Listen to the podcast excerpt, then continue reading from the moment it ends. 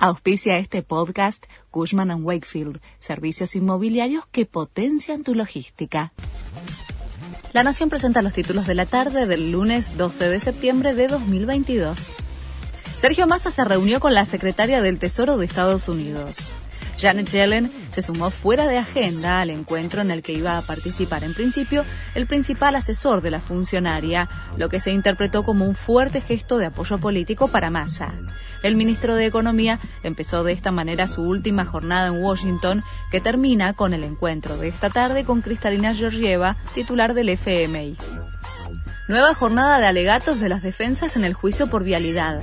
Maximiliano Rusconi, abogado del ex ministro de Planificación Julio De Vido, dijo que Diego Luciani, que impidió una pena de 10 años de cárcel para el funcionario, cometió graves violaciones de las garantías constitucionales, pero sostuvo que no tiene ninguna expectativa de que los jueces la castiguen.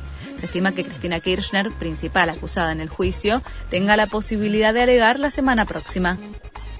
Una multitud hace fila para despedir a Isabel II. El féretro llegó a la Catedral de St. Giles en Escocia y permanecerá en una sala abierta al público hasta mañana, cuando sea trasladado hasta Londres.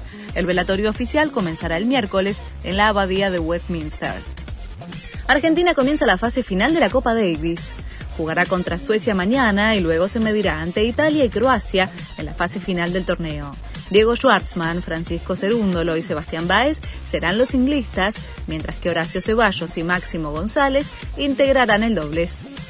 Comienza hoy la fecha 19 de la Liga Profesional.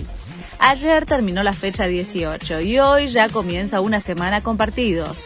Sarmiento de Junín se mide ante Independiente a partir de las 20.